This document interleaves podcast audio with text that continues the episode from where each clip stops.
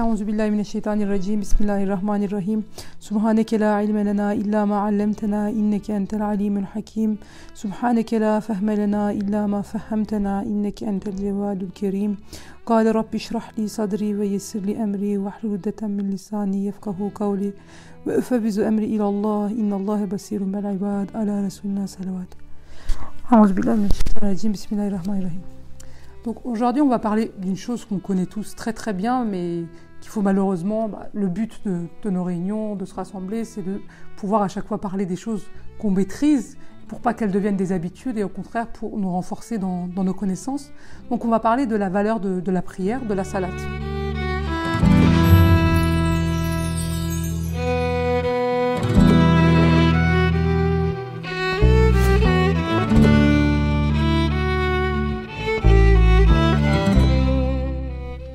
Quand on regarde dans notre vie, Allah il nous a donné un corps, il nous a donné une vie, il nous a donné des organes.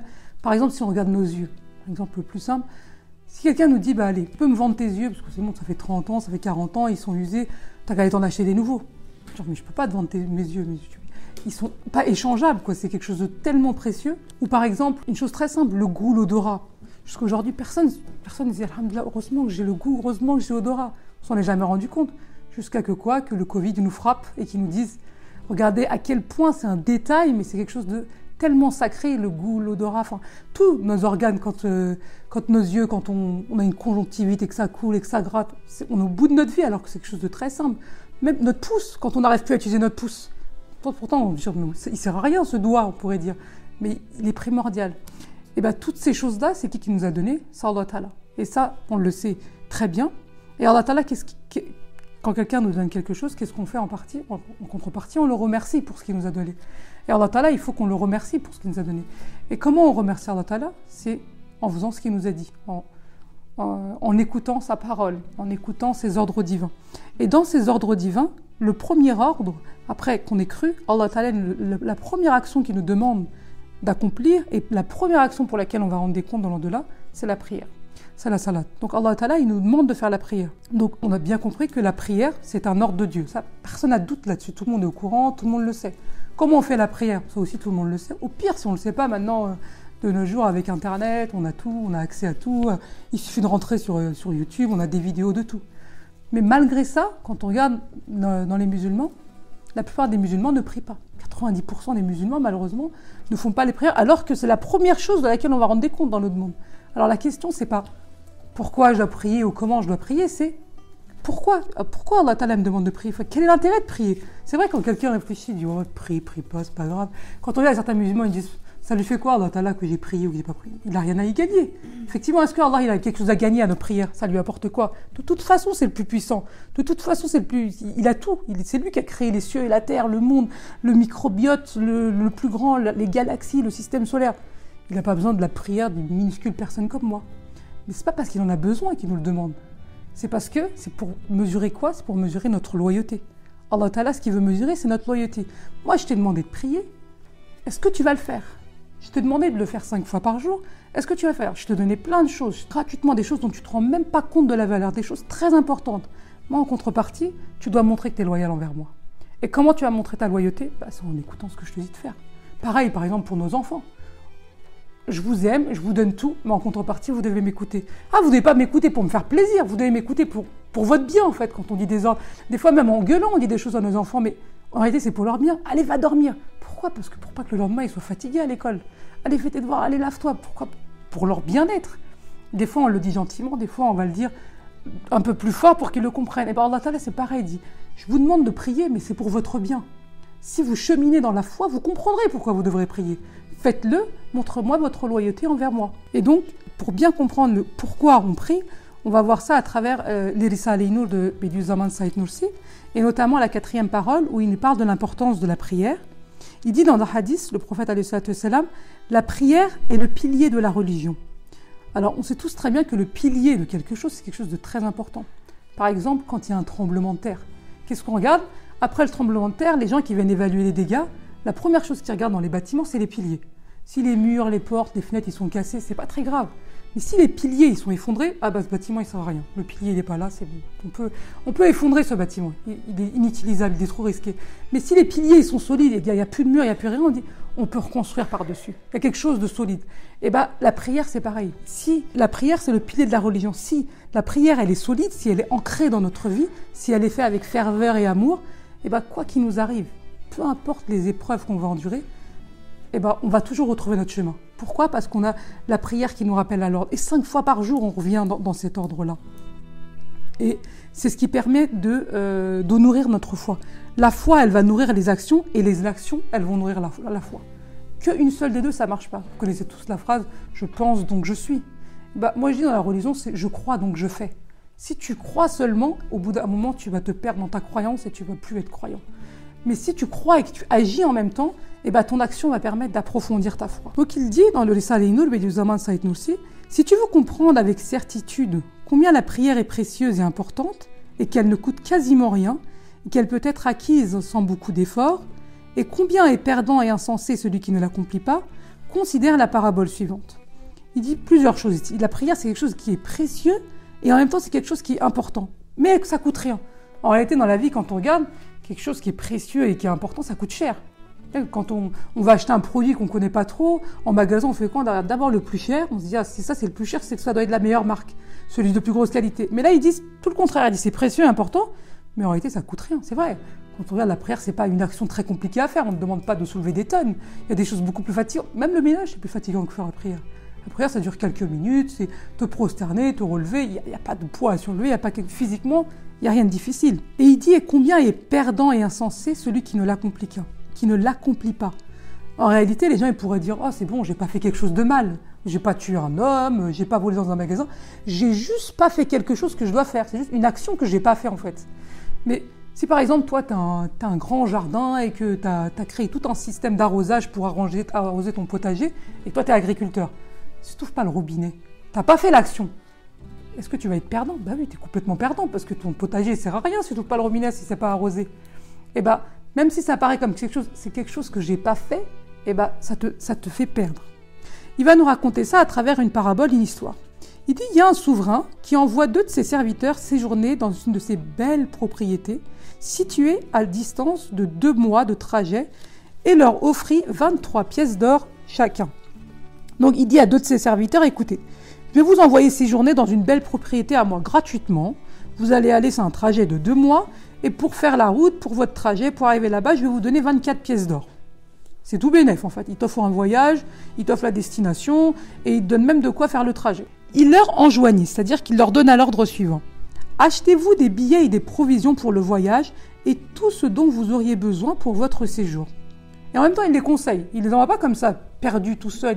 Il, va, il leur donne des conseils pour partir. Il leur dit faire attention à ça, à ça pour, pour arriver à, à votre but. Donc, avec l'argent, qu'est-ce que vous allez faire Avec vos pièces d'or, vous allez acheter des billets et des provisions. Donc, vous allez penser à la finalité, l'endroit où vous allez, l'endroit ultime, donc il faut acheter le billet. Mais attention, il y a quand même un chemin à parcourir. Donc, il faut aussi penser au chemin que vous allez parcourir. Donc là, il faut acheter des provisions.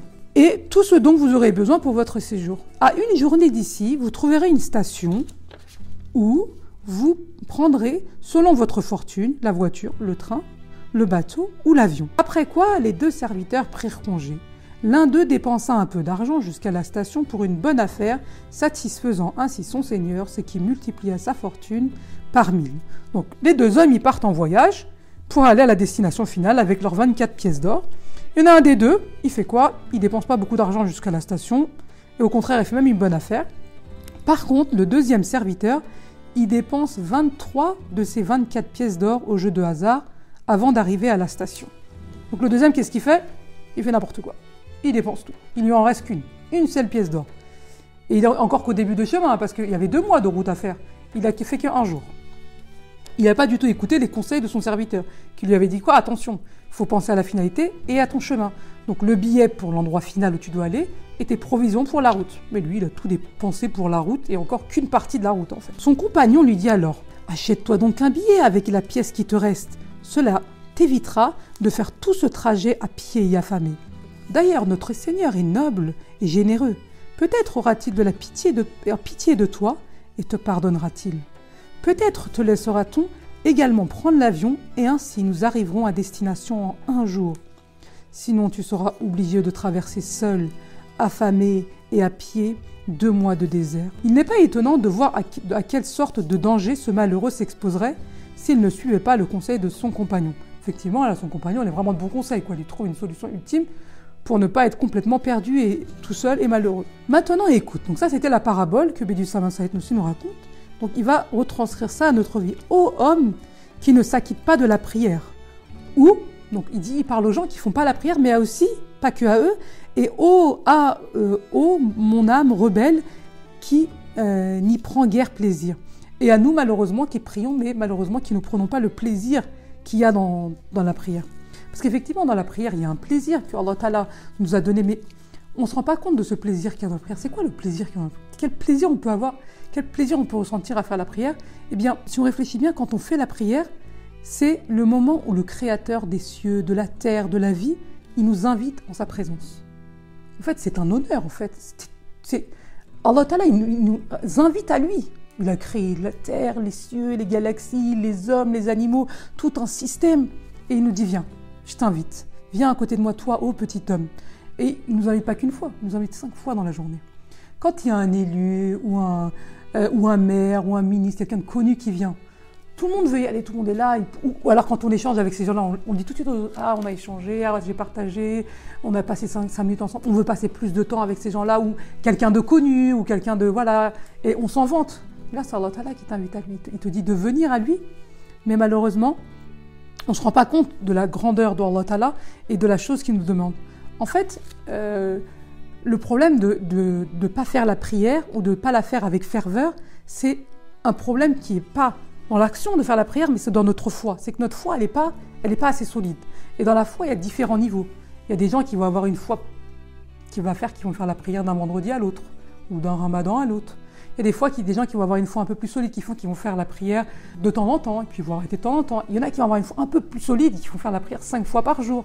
Et il y en a, ils vont être un summum où ils vont faire la prière cinq fois par jour, ils vont faire les prières surrogatoires, ils vont faire la prière la nuit, ils vont faire la prière avec les sunnas et les fals, avec tous les détails qu'il faut. Parce qu'ils auront atteint un degré de foi, un cheminement qui fait qu'ils seront tellement, ils auront tellement compris. En fait, ils auront compris. C'est des gens intelligents qui ont compris ce que c'est que la prière. C'est une rencontre avec le Créateur. C'est un moment où il t'invite à venir échanger avec lui. Il te dit, oh homme, tu vis la misère sur la terre. Les gens, ils te font du mal. Les gens, ils sont hypocrites. Toi, tu leur donnes. Eux, ils te, font la misère en contrepartie. Laisse tomber tout ça.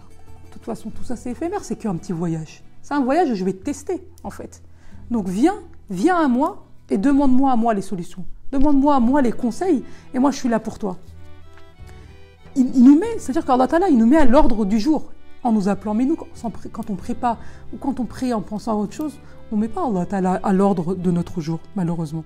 Et d'ailleurs, dans les Risaleinu, dans un autre Risaleinu, le Béni Zaman Saïd aussi, il parle dans Allah, il dit, euh, en réalité, euh, il dit que Sada Zeteri, il dit dans les Risaleh, Allah m'a accepté en sa présence. Quand on fait la prière, Allah nous accepte en sa présence. Nous, des fois, on dit, ah, en fait, j'ai pas fait la prière ou j'ai pas pu faire la prière. Mais c'est pas ça, en fait. C'est pas, pas que tu n'as pas fait ou que tu n'as pas pu la faire. C'est que Allah Ta'ala, il n'a pas voulu te voir à ce moment-là. Il n'a pas voulu, il t'a pas pris comme interlocuteur. Il a refusé de te convoquer. C'est pas toi qui n'as pas fait. Parce que faire la prière, c'est pas quelque chose de euh, physiquement de très compliqué à faire en réalité. Ça, rien t'empêche de faire la prière. Mais bien sûr, on a des excuses. Par exemple, ah, bah, j'étais au travail, ah, bah, je me suis endormi. Regardez les gens. Ils ont dit pendant, on a dit pendant des années, bah, j'étais au travail, je ne pouvais pas, j'étais ça, je ne pouvais pas la faire. J'étais obligé de la faire vite parce que je devais aller à une réunion ou je ne sais quoi. Allah Ta'ala nous a envoyé le Covid. Il nous a dit, ok, plus de travail, personne. Restez tous chez vous. Priez maintenant, vous n'avez plus rien à faire. Est-ce que ça a changé quelque chose?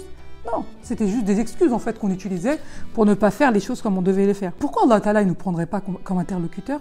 Parce que il y, a, des moments dans notre vie, au lieu d'être les serviteurs de Allah, on devient les serviteurs d'autre chose, malheureusement, de nos plaisirs, de la vie d'ici-bas, malgré qu'on sait que cette vie, elle est éphémère en fait, elle va finir, mais euh, on devient les serviteurs de notre sommeil, euh, d'autres plaisirs, et du coup, Allah il dit Ah, tu n'es pas mon serviteur à moi, tu es serviteur de quelqu'un d'autre.